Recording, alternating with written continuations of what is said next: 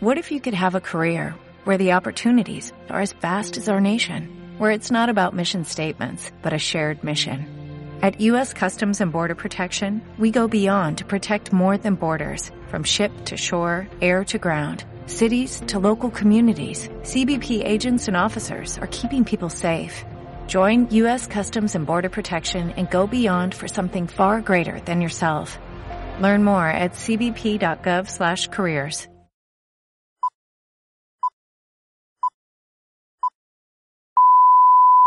No garantizo nada en este podcast, solo disfrute, diviértase y no se ofenda.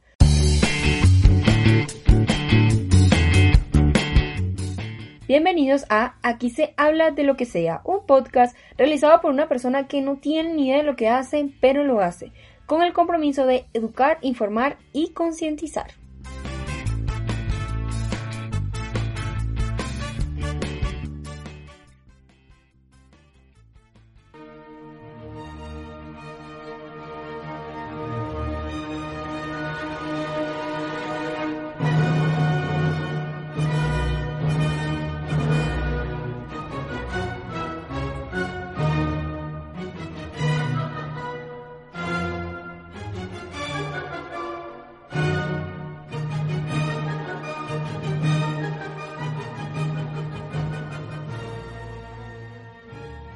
Hola, un saludo a todos nuestros oyentes del podcast Aquí se habla de lo que sea.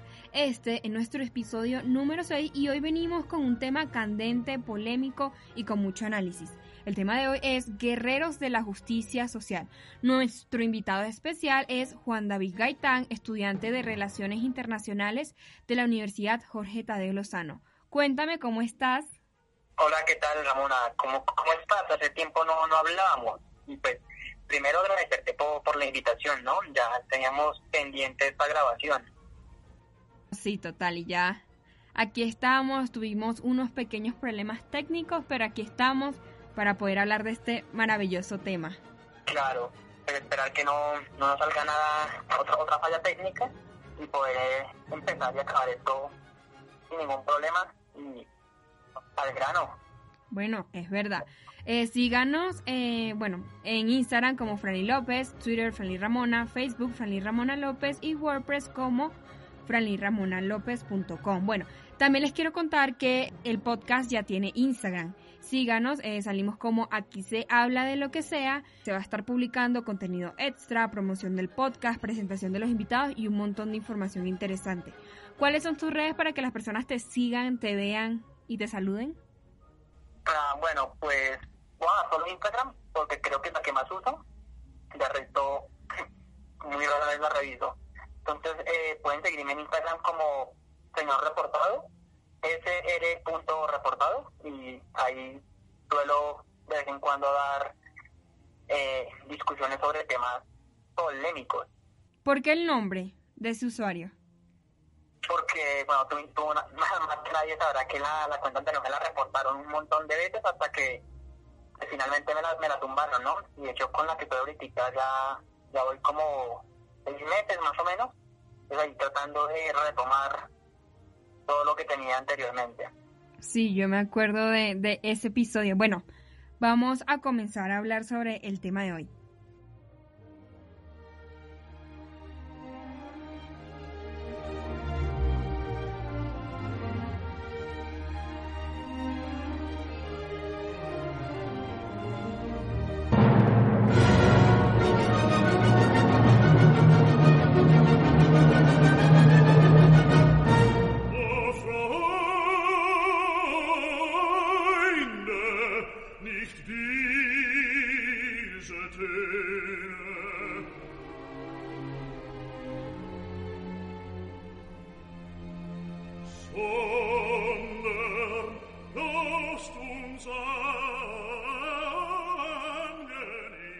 Y bueno, antes de comenzar a indagar y discutir sobre el tema, vamos a dar una breve explicación sobre el significado de este concepto. Y bueno, los guerreros de la justicia social es una tribu urbana o subcultura caracterizada por sus posiciones políticas y su activismo. La expresión justicia social hace alusión a la búsqueda de una mejor distribución de la riqueza, más oportunidades para todos los segmentos de la población, la promoción de los derechos civiles. Pero es eh, súper importante esto, no es lo mismo justicia social a los guerreros de la justicia social. Hay otro concepto y es que eh, los guerreros de la justicia social se etiqueta de forma peyorativa que se aplica a bloggers, activistas, comentaristas, que realizan extensos y hostiles debates con otros sobre temas acerca de la política de identidad, corrección política, injusticia social, racismo, feminismo, derechos de las mujeres, homosexualidad, igualdad para los discapacitados, defensa de los afroamericanos y el respeto a los grupos minoritarios que son tratados de manera despectiva y deshumanizada. En la actualidad se utiliza mayormente como, como ya lo había mencionado antes, como peyorativo para describir a personas, hombres y mujeres que sobrereaccionan a de temas sensibles en Internet. Entonces, hay un estereotipo para este grupo, para esta tribu, y es em, los antifascistas, los feministas, seguidores del movimiento LGTBIQ, anarquistas, antirreligiosos, socialistas, comunistas, etcétera. Sí, mira, pues exacto como tú lo decías, primero me gustaría como aclarar de que es un tanto complicado o pues muy, no sé, problemático llamarlo como tal una tribu urbana, porque como tú bien lo has mencionado, este grupo de los guerreros de justicia social está compuesto por varias comunidades o colectivos, como tú has dicho, eh, los, feministas, antirreligiosos, antifascistas, comunistas, etcétera, Entonces llamarlos como tal, como una urbana, pues a mi parecer no creo que sea lo más adecuado, precisamente por esto. Y por el otro lado, sí, eh, el término no es, no es formal en sí, sino es más de manera peyorativa para referirse a este tipo de personas que defienden unos ideales un tanto, bueno, en principio liberales, pero ya llevamos al extremo, que precisamente lo que vamos a hablar hoy, de, los extremos de, de, los grupos que componen a, a, los, a estos guerreros de la justicia social y cómo, cómo, cómo, cómo tienen influencia, bueno, prácticamente en todo actualmente. Entonces, este, yo quería como agregar a la, a la, explicación anterior, y es que la frase se originó a finales del siglo XX como un término neutral o positivo para las personas comprometidas con el activismo por la justicia social. Pero, y siempre hay un pero, en el año 2011, eh, cuando el término apareció en la red social de Twitter, eh, cambió principalmente a positivo a uno completamente negativo. Entonces ahora referirse eh, a un guerrero de la justicia social es peyorativo y es negativo. Sí, correcto. Igualmente, fíjate que no eh, eh, es más común de lo que parece. Digamos, otra palabra que sufrió este mismo efecto, no sé si tú has visto en Twitter, después, de todo, este escándalo en, Estados Unidos, de, del grupo de los antifascistas que salieron a organizar disturbios durante las manifestaciones, ¿no es lo viste? Uh bueno, pues, a raíz de eso, pues varias gente empezó a decir que no había nada más fascista que ser un antifascista. Entonces, esa frase pues, queda ahí como pensando porque, bueno, a ver, en principio ser antifascista pues, está bien, o sea, yo creo que todo el mundo sabe lo que, lo que le hizo el fascismo al mundo. Y bueno, ya las ideas radicales han cambiado, estamos en un contexto más actual, no podemos, no podemos emplear las mismas palabras como se emplearon antes, y precisamente pasa lo mismo ahora que deja como reflexión esa palabra de que ahora los antifascistas son más fascistas. es algo similar que pasa con, con esto que acabas de mencionar. Total, el problema de los extremos. Y fíjate que ellos tienen un accionar, ellos tienen como una manera de actuar y es que este grupo muestra su indignación por anuncios que ellos consideran ofensivos hacia las mujeres, animales o determinados segmentos de la población sin realizar eh, análisis objetivos ni críticas objetivas. Entonces ellos apelan a lo políticamente correcto y muchas veces e intentan imponer su visión de las cosas por encima de los demás y muchas veces faltándole respeto a esas otras opiniones. También cuando una compañía lanza un producto o campaña publicitaria con elementos que se pueden considerar sexista, clasista o en contra de los derechos de los animales, ellos son los primeros en realizar ataques, de comentar y eh, buscar la opinión de los de bueno, buscar apoyo de la opinión pública y muchas veces ponen sus emociones por encima de la lógica. Bueno, de todo eso que dijiste, créeme que hay de dónde agarrar por horas. Entonces, creo que vamos a por lo más sencillo y es con lo que tú decías de que, como el alcance que tienen, ¿no? Y es impresionante que, porque para ser un grupo de compuesto de, distintas minorías, entre comillas minorías, porque a este punto de la historia uno ya no sabe qué es una minoría y qué no, porque todo tan... Es, ha cambiado mucho, ¿no? Pero bueno, no, no nos desviemos. Eh, ¿cómo, ¿Cómo este grupo tiene tanta influencia y presión en lo que tú decías, medios, marcas, empresas, y es, abrumador de cómo eh, esta presión, este acoso hacia algo que no les parece correcto, hace que la empresa, la marca o lo que tú quieras cambie de opinión y, agarre, y, se haga, o sea, los hagan retractarse, a pesar de que no hayan hecho nada mal, entre comillas. Y para eso te quiero dar un ejemplo así ya como para empezar a, a tirar ejemplos. Eh, no sé si tú viste por ahí tipo 2015-2016 que hubo una polémica con, con Fox y una película de, los X-Men, eh, principalmente porque en una de sus vallas publicitarias se veía eh, al villano de, pues, de esta película eh, asfixiando, bueno, estrangulando a, a una de las protagonistas. Sabes que el, el, el en Twitter, cuando una, una famosa eh, hizo un post, un, hilo de recontra indignación diciendo que eh, la le parecía machista, mejor dicho, o sea, el discurso eh, tenía el discurso básico de el heteropatriarcado, falocéntrico, etcétera, etcétera, etcétera.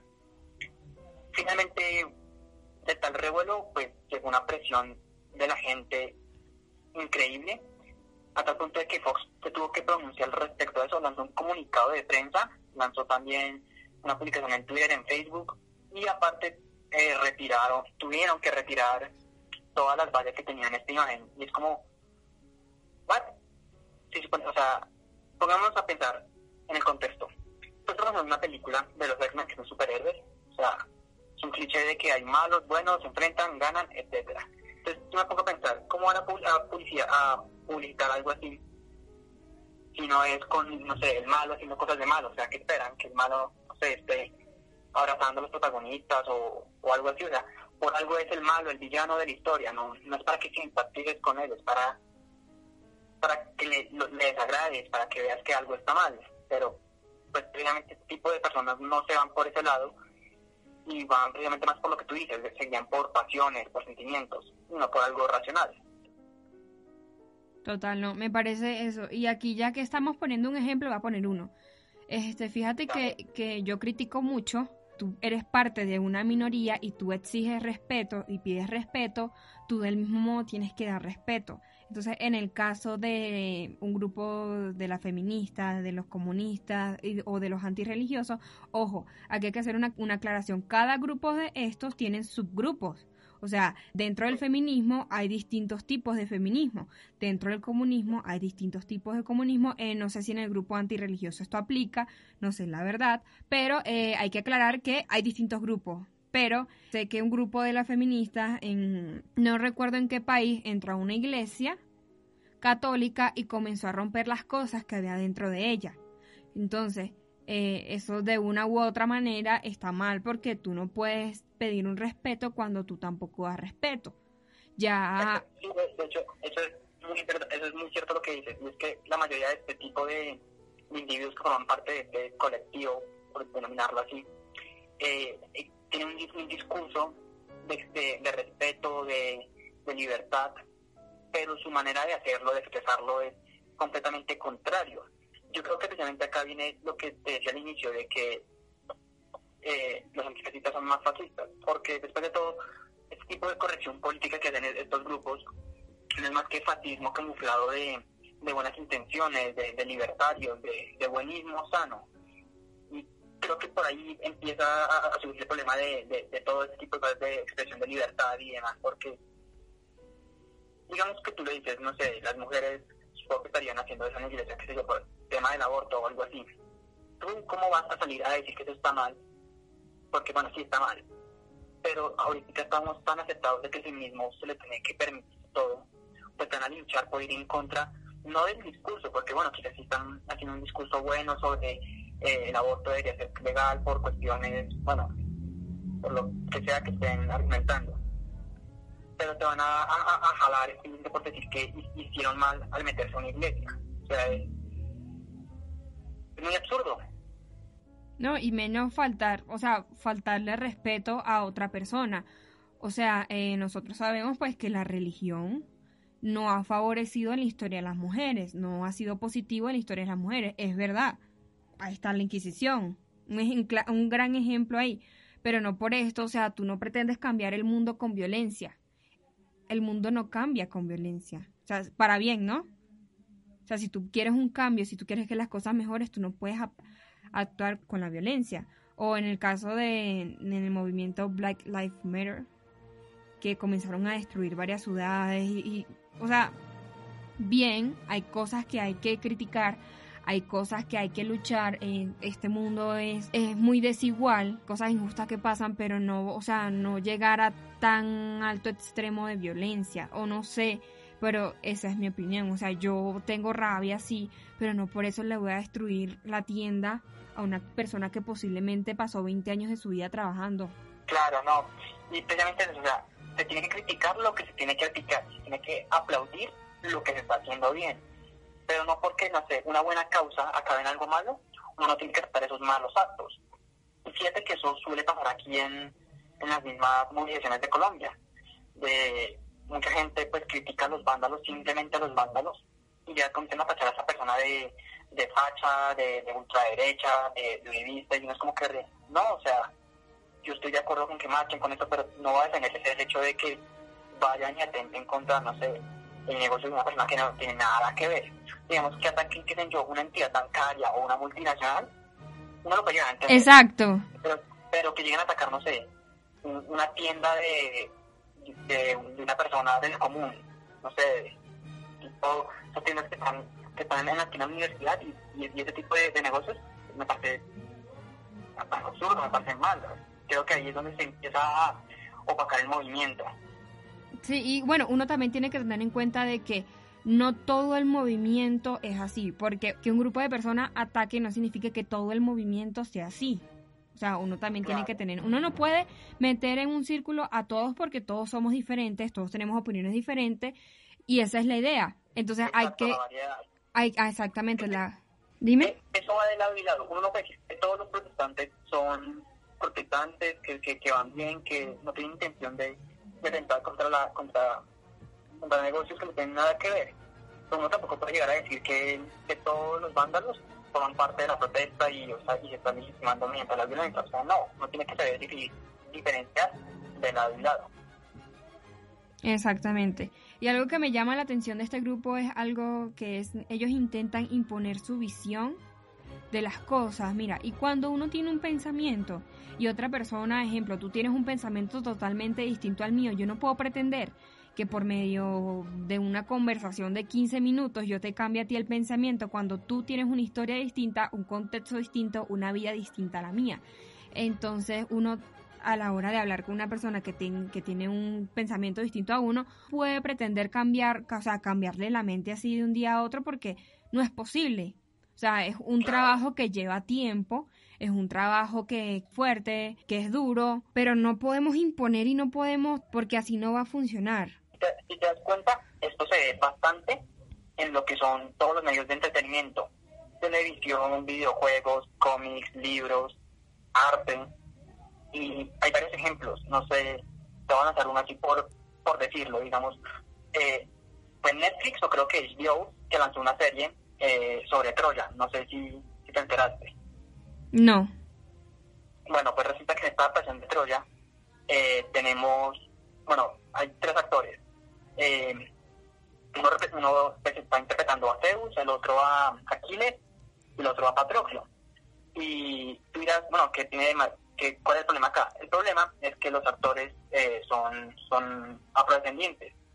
Y seguramente alguien me llama a tachar de racista, pero yo te pregunto a ti, desde el rigor histórico como internacionalista, a, ti también eres internacionalista, en la cabeza de quién se le pasa de que alguien pueda interpretar, no sé, a personajes que son originalmente, bueno, en la literatura blancos, porque estamos hablando, es que ni blancos, más o menos de bueno, simplemente no son afrodescendientes, porque estamos hablando de una obra de hace años, miles de años, o sea, ¿tú te imaginas donde Homero siguiera vivo y viera una representación de su obra con actores negros? O sea, se cae. Y, y, precisamente eso pasa en casi todo. Fallan con el rigor histórico por tratar de incluir a cualquier, o sea, a todas, a todas, a todas, a todas las culturas que hayan. O sea, otro ejemplo que, te, que ya que estamos hablando un poco de esto de la aceptación cultural, y es, no sé si tú, bueno, no sé si eres fanática o, o tengas un poco de idea de, del universo de Star Wars. Más o menos.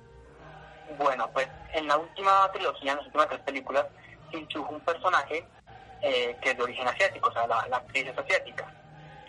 Y se la presentan, o sea, desde, desde, desde el momento que, que, la muestran en escena, se la presentan como si fuera un personaje importante que va a ser, mejor dicho, aquí la nueva Han Solo o algo por el estilo.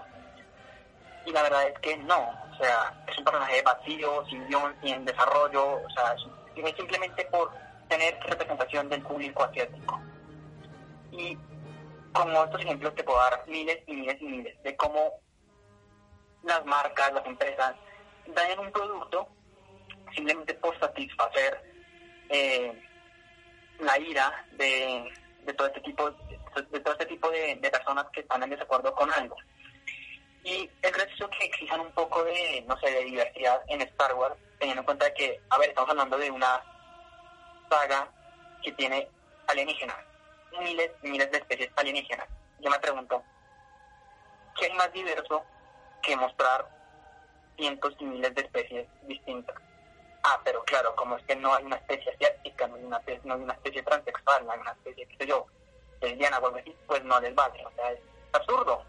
Está, como el de los extremos. Igual lo que pasa con la sirenita. O sea, hubo una polémica con la sirenita. A mí, a mí realmente me da igual. O sea, bien y si no, también. Pero uno tiene que tener en cuenta el contexto histórico. Sí, claro. O sea, en términos prácticos, bueno, o sea, la verdad no afecta en nada a la película si es buena o mala el hecho de que haya una sirenita negra o digamos que les parezca estuviera asiática. Sino lo que molesta es que traten de, pues eso, de adaptar algo que ya está preestablecido modernizarlo para que, mejor dicho, sea la, aceptación. Y teniendo en cuenta pues, el ejemplo que acabas de dar, que creo que fue excelente, de la sirenita, o sea, estamos hablando de un cuento de origen danés. O sea, ¿tú, crees, tú piensas que, no sé, en Dinamarca en ese entonces, que eso que habrá sido, siglo que 13, siglo 14, no, no, no estoy seguro, la verdad. Pero tú, o sea, estamos hablando de en pleno esclavismo, o sea, no mames, no creo que, que quepa en la, en la idea de alguien de que haya una sirenita de, de, de, color, o sea, o sea es, es, absurdo pensarlo. Y sí, como te decía ahorita, en a fin prácticamente no, no afecta nada en, en, la película, simplemente es el rigor histórico. Tú estás estudiando lo mismo que yo, pues sabes que eso es relevante.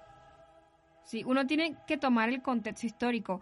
Fíjate, en el caso de las películas de Jesucristo, la mayoría de las películas de Jesucristo es un mono, un catire, o sea, una persona blanca, pelo amarillo, ojos azules. Ahora yo te hago la pregunta. ¿Las personas en Medio Oriente son así? No, para nada, pero es que eso, eso, eso, sí tiene una explicación. Y es por la por la, ilustra, la, la ilustración de Jesús que hizo, hizo Da Vinci uh -huh. en ese entonces, que obviamente cogió una figura eh, de Oriente y la, la, la europerizó. Entonces eso sí tiene su, su pero de igual manera es importante tomar ese... No, obviamente no lo sé si exactamente, creo que es la principal crítica que se le hace a, a, la gente que ahora el tipo de imágenes, eh, como es el Jesús clásico de, de tez blanca, pelo rubio y ojos azules, que obviamente está errada, pero pues sí tiene su sustento de por qué se le pintaba así. Pero ¿está erróneo? Sí, obviamente está erróneo. Sí, y que uno también tiene que tener en cuenta esos contextos históricos. Ahí está el ejemplo de, de las estatuas que están tomando, estatuas, bueno, no sé si lo dije bien o mal, no importa. Eh, de Cristóbal Colón. Sí, no, y, y, de todo, o sea, digamos, el del esclavista que tumbaron en, en Londres me parece bien porque pues era un esclavista, su riqueza se hizo sí. a base de, de vender esclavos. Y fíjate que después de eso, acá en Colombia surgió un problema que fue con, con la Universidad Sergio Arboleda, que mucho se indignó todo el mundo que porque Sergio Arboleda también era un asesinado esclavista. Y digo, a ver, pues, a ver, tampoco van, obviamente no van a cambiar el nombre de la universidad por capricho de unos cuantos, o sea, eso sí ya es un poco exagerado. Porque a ver si hubieran hecho revuelo desde el primer momento, y no después de que estalló todo en otra parte del mundo. O sea, por favor. O la estatua de Diomedes, yo sí escuché que estaban personas comentando por Twitter que deberían tumbar este personaje en, en Valledupar. Y yo, bueno, es verdad, nosotros sabemos que Diomedes es una figura machista, una persona que... Yo, yo, yo, yo, apoyaría esa, esa moción. Sí, no, no te miento. Yo apoyaría esa moción. No, pero también hay que tener en cuenta, o sea, es verdad, ¿no? Pero de igual manera, todo lo la música, o sea, la música vallenata lo que ha traído en la cultura colombiana pero uno también tiene que tener en cuenta de todas las cosas malas que hizo esa persona, ¿me entiendes? O sea, tampoco tan radical que vamos a tumbar. Ahí ya, ahí ya estaríamos cayendo en otra cosa que es la censura, y es algo un poco más delicado. ¿Qué censurar qué no censurar? Muy bien, o sea, de verdad que muy bien eso que tú acabas de decir. Entonces, en el punto, uno tiene que tener un límite hasta cuándo se censura, porque una persona, o sea, una persona no puede... No, dale, acaba, acaba. No, pues que una persona puede estar en contra del movimiento LGTBIQ y pues bueno, si tiene su opinión bien, hay personas que los quieren censurar. Hay personas que, que les quieren imponer sus ideales. Yo estoy a favor de, de la comunidad, pero tampoco puedo pretender cambiarle el pensamiento a una persona que no, pues que no está a favor de la noche a la mañana. No, y digamos, yo creo que, o sea, yo, yo, yo estoy en contra de todo tipo de censura, de izquierda a derecha, o sea, cualquier tipo de censura, o sea, me parece horrible censurar. Pero digamos, siempre y cuando la opinión o la crítica o lo que se haga no sea de mala fe o destructiva o que busque agredir a una persona. Digamos, tomando el ejemplo que tú decías, digamos, hay personas que apoyan o no apoyan eh, al colectivo al colectivo LGTBI o a las feministas incluso, o a, no sé, bueno, a cualquiera, a cualquiera. Y uno puede decir, no, mira, yo, yo estoy en desacuerdo por esto, esto y esto, y pues respeto tu punto de opinión, pero por favor no trates de imponerme eh, la aceptación a esto. Eso me parece bien, no se debería censurar. En cambio, luego están los otros, el otro tipo, o sea, el otro lado del espectro, que es cuando van directamente a atacar. Que ya, no, pues deberían morirse, que el infierno, que no sé qué, que eso es antinatural, y uno es como que, re, hey, tú puedes dar tu opinión, pero no transgredas, o sea, ¿sí me hago entender? Sí. Total. Y uno tiene que normalizar también, si una persona apoya un movimiento, esa persona también la puede criticar. Claro. No, y fíjate que, digamos, hablando de este tema de la censura, y ahorita estamos hablando un poquito del rigor histórico, voy a juntar acá un poquito los dos temas. Y es que, pues, para mí es un misterio que los videojuegos han sido tema polémico y para tratar de justificar eh, la violencia que hay en el mundo, lo cual absurdo. Y respecto a eso, no sé, bueno, no, no creo que sepa de videojuegos así. No, no, los videojuegos y yo... No, no, no, que luego dicen que son machistas por decir que, que, que, que Franklin no sabe de videojuegos porque es mujer, pero bueno. No, yo de videojuegos, nada. Okay, bueno, pues te comento. Eh, hace unos años también eh, salieron dos juegos distintos. Ambos estaban ambientados en la Segunda Guerra Mundial. Y el problema con estos es que, eh, por presión de estos grupos, eh, se censuraron todos los símbolos nazis y palabras y, demás. Y pasa lo mismo con las películas. Al final de cuentas el producto sigue siendo lo mismo y no afecta a mayor relevancia. Pero el problema vuelve a lo mismo, el rigor histórico. Digamos, tú sabes bien eh, que la Segunda Guerra Mundial fue un episodio importante para, o sea, para lo que es el mundo hoy en día. O sea, es lo que ayuda a definir lo que somos hoy. Y que, y que alguien a empezar a censurar esta parte de la historia me parece bastante grave, porque va a haber un punto en el que, bueno, si se empieza, a censurar la básica, o el águila de hierro, o la palabra nazi en sí. Entonces, esto va a seguir aumentando, aumentando, aumentando. No se llega a un punto en el que, ¿qué, va a pasar? Que borremos de la historia completamente el episodio de, de los de la Segunda Guerra Mundial de los nazis. Y eso me parece bastante grave, porque como dicen, como, como dicen por ahí, ¿no? El que no conoce su historia está dispuesto a volver a repetir o algo así. Bueno, tú, tú debes ser más de dichos que yo, ¿no? Sí, total, o sea, de verdad que es súper preocupante que, que, bueno, pero hay un punto, ¿sabes? Porque también, no sé, tú entras a una página y esta página está a favor de, del nazismo, pues que tomar cartas sobre el asunto. Eso sí, eso sí es distinto, porque digamos, pongamos por ejemplo, estamos hablando de un juego que gusta recrear este episodio. Sea, no, no, no estamos hablando de glorificar a los nazis ni nada por el estilo, estamos hablando de una representación histórica de un momento de la vida. Pues yo creo que partiendo de esa idea, pues se debería representar todo como es. El Vatican nazi y así fueron las cosas pero es distinto cuando tú digamos, foros de este tipo, páginas que promueven el nazismo, ideas pronazis, de la superioridad blanca y todo ese tipo. Esas cosas sí me parece que están bien censurarlas, regularlas y todo ese tipo de cosas. Pero, digamos, tratar de, de lo que te digo, de borrar o corregir la historia, es un poco grave. Sí, total, porque si tú no sabes tu historia, como ya comentamos anteriormente, la vas a volver a repetir. Uno tiene que conocer la historia y uno tiene que conocer la historia desde todos los puntos de vista, desde todos. Mira, si tú... si... bueno o malo, sí. Son, son, se, debe estudiar como es. No puedes maquillar las cosas para aparentar que son menos eh, horribles de lo que son. No, o sea, no se puede. Las cosas son y se tienen que estudiar y ver cómo son. Si tú estás en contra de, no sé, pongamos un ejemplo de, tú eres capitalista y estás en contra del comunismo, tú tienes que estudiar el comunismo, tienes que saber el por qué está en contra. Porque, no, bueno, yo soy capitalista porque yo viví en Venezuela y yo viví bajo el comunismo, no. Exacto, y fíjate que eso pasa mucho en, este colectivo de, los guerreros de justicia social, que están en contra de algo, pero no saben por qué, no conocen el, el, otro, no conocen el qué. Y mucho, no sé si sea por moda o algo, pero es, es, increíble como, bueno, si hay gente que tú le preguntas y te saben responderte por qué están en contra de, digamos, de X compañía o de X idea y te lo argumentan. Pero por otro lado también hay mucha gente que no sabe qué existe y es como que no, simplemente está mal, no sé qué.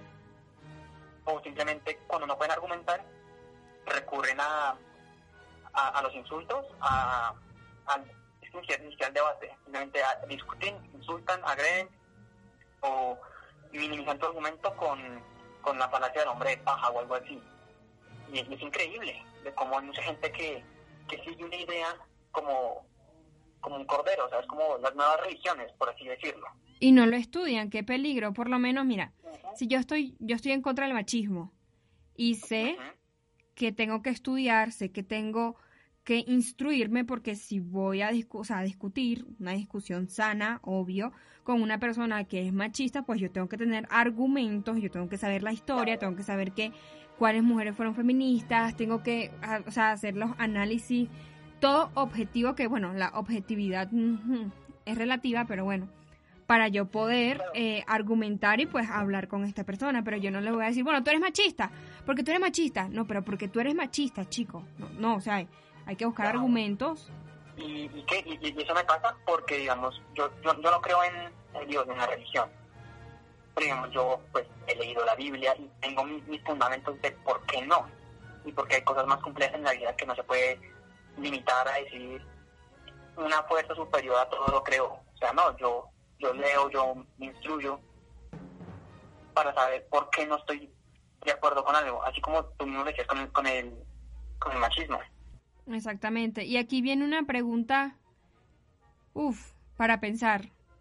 ¿Hasta dónde está bien lo políticamente correcto? Hago esta pregunta porque hace tiempo tuve una conversación con mi padre y él me decía como va a llegar un punto, hija, en donde el movimiento MAP va a ser normalizado pues yo en mi rabia le decía, no, ¿cómo es posible? Esto no es verdad. No, nosotros no podemos permitir que los pedófilos y los pederastas sean legalizados. Y, y después cuando terminamos la conversación yo me puse a analizar y yo, miércoles, es posible. O sea, Estamos a un punto de normalizar las cosas terribles.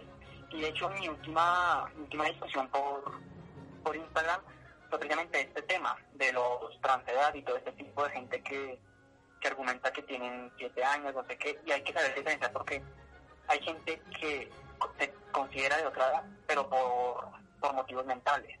Y hay otra que simplemente lo hace para justificar o ver de manera más normal la pedofilia. Y es, es muy delicado. Sí, y es peligroso. Es, es, de analizar todo porque cada quien puede ser lo que quiere. Es, hay que saber manejarla, porque si no se le pone un, un alto o, o, se le sabe manejar, pues a lo que tú, lo que tú acabas de decir, que en un futuro, póngale, va a ser normal ver a un tipo de 57 años con una niña de 7, 8 años. Yo hasta el momento me niego que eso sea verdad, o sea, que sea legalizado. Uy, no, me parecería terrible. Pero... Eh, es, brutal, es muy, es muy, es muy delicado. pero puede delicado. ser posible. Ahora, imagínate, que, y otra cosa que me puse a pensar hablando con mi padre es una persona, pues, que se considera y siente que tiene 10 años y realmente es una persona de 30 años, quiera que tenga una vida como un niño, que quiera ir al colegio, que quiera jugar con estos niños. Puede ser posible también. que- lo metan un jardín, a una primaria o algo, y normal, entre comillas, con niños de, tienen esa edad realmente. O sea, es un peligro. O por lo menos, eh, yo no sé, leí estos días que una persona se considera tigre, gateando como un tigre, comiendo como un tigre, y yo como... Ah, ok, ok, ok. Eh, no, sí, y el- esos creo que se llaman otras especies, ¿no? Y ese es el problema, que estamos empezando a normalizar todo lo que la gente quiera creer. Y es muy complicado. De hecho, no sé si has visto en Instagram que yo hago bromas de este tipo, del helicóptero Apache o la niña que se crea ambulancia o la jirafa y así. no, Porque, no, bueno, deberías ver que, que por eso sí levanta un montón de hate. Porque me parece absurdo que, no- que la gente justifique y diga, pues si él quiere sentir así, pues que se sienta así. Y no es como que re...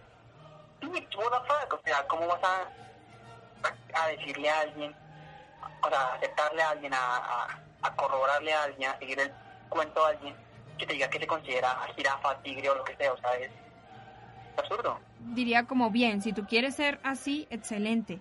O sea, bien, es tu vida, pero, pero, siempre no hay un trates de pero. imponérselo a los demás o no trates de imponer a los demás que eso es normal porque no o sea te quieren sentir un tigre listo siéntete como un tigre pero no me obligues a mí a tratarte como un tigre o, o a llamarte tigre o algo así o sea O a tratarte como un niño cuando tú tienes 30 años, o sea, o, Exacto, o querer ir al colegio con niños a una guardería, o sea, no. exacto es que hay tantas líneas grises que acá vuelve a entrar el problema de la libertad de expresión o sea hasta qué punto se puede permitir qué cosas y qué no.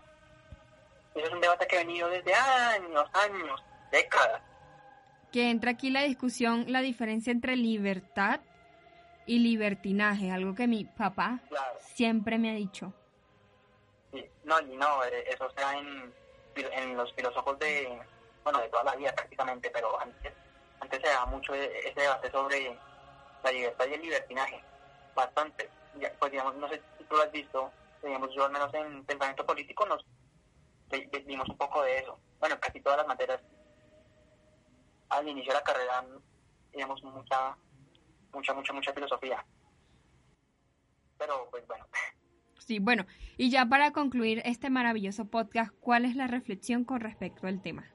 cualquier persona puede tener una opinión y puede darla, siempre y cuando esa opinión no atente contra, contra los ideales o las ideas o la opinión de otra persona. Y que siempre que se vaya a debatir o se vaya a hablar, sea desde el respeto y el tú a tú, de tratarse a ambos como iguales, no verse como, como enemigos, porque eso suele pasar bastante. que La gente cuando debate se ve como enemigo y no es así, tiene que verlo como como un adversario, como alguien con quien va a intercambiar conocimiento. Creo que esa es mi reflexión, no sé. Qué poético, ¿no? De, de igual manera, uno tiene que respetar y si uno quiere un cambio, uno tiene que hacerlo de una manera diferente a lo que se viene haciendo a lo largo de la historia. Porque uno no puede pretender una diferencia cuando uno viene actuando o cuando uno actúa de la misma forma de la persona que tú estás en contra. O sea, no, no sé, no tiene sentido. Es que se limita bastante, la verdad. Sí, y bueno, yo te quiero dar las gracias por este tema maravilloso que fue tu idea. No, no, no, tranquila, no, no, te preocupes, o sea, si por mí fuera, eh, nos quedamos aquí hablando horas, pero pues, en cuestiones de tiempo toca agilizar esto. Más bien, no sé, si queda gustando o algo, pues me volvés a invitar y hacemos segunda parte, tercera, cuarta, quinta, lo que quieras. Total. De, de, volver acá a estar contigo. Ay, y, y hablar, que eso es lo rico, ¿no? Sí, claro, ¿no? Y, traer un tema que, que en estos momentos ha estado fuerte, que ha estado duro, esto de los guerreros de la justicia social, una cantidad de cosas que es necesario discutirlo. Ajá, o sea, son cosas que se deben hablar, así la gente, así la gente no quiere escucharlo, son cosas que, que se deben hablar porque a este paso vamos a terminar es ofendiéndonos, no sé, por un, color o un gesto. Entonces, claro. no, gracias por, por la invitación, bebé. No, gracias a ti. Y bueno, de verdad, muchísimas gracias a todos los oyentes que se quedaron hasta esta última parte del podcast. Si ustedes quieren escuchar una segunda parte, ya saben, nos pueden escribir a, Juan David o me pueden escribir a mí o al Instagram de, al nuevo Instagram del podcast que es aquí se hable lo que sea. Díganos sus comentarios, sus críticas constructivas, qué ustedes piensan con respecto a los guerreros de la justicia social. Por favor, escuchen los podcasts anteriores y los próximos podcasts que se vienen. Muchas bendiciones, saludos, besitos y abrazos. Hasta luego.